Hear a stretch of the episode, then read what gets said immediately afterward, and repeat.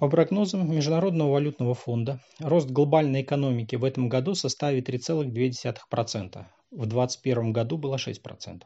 В следующем году мировой ВВП замедлится до 2,7%. Это на 0,2% пункта меньше, чем было в июньском прогнозе фонда. В фонде указывают на высокие риски дополнительного замедления роста.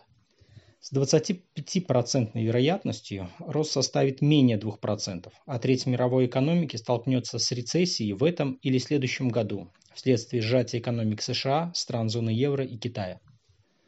По прогнозу международного рейтингового агентства Fitch, до конца текущего года в рецессию вступит еврозона и Великобритания, а в середине 2023 года умеренный спад экономики начнется в США.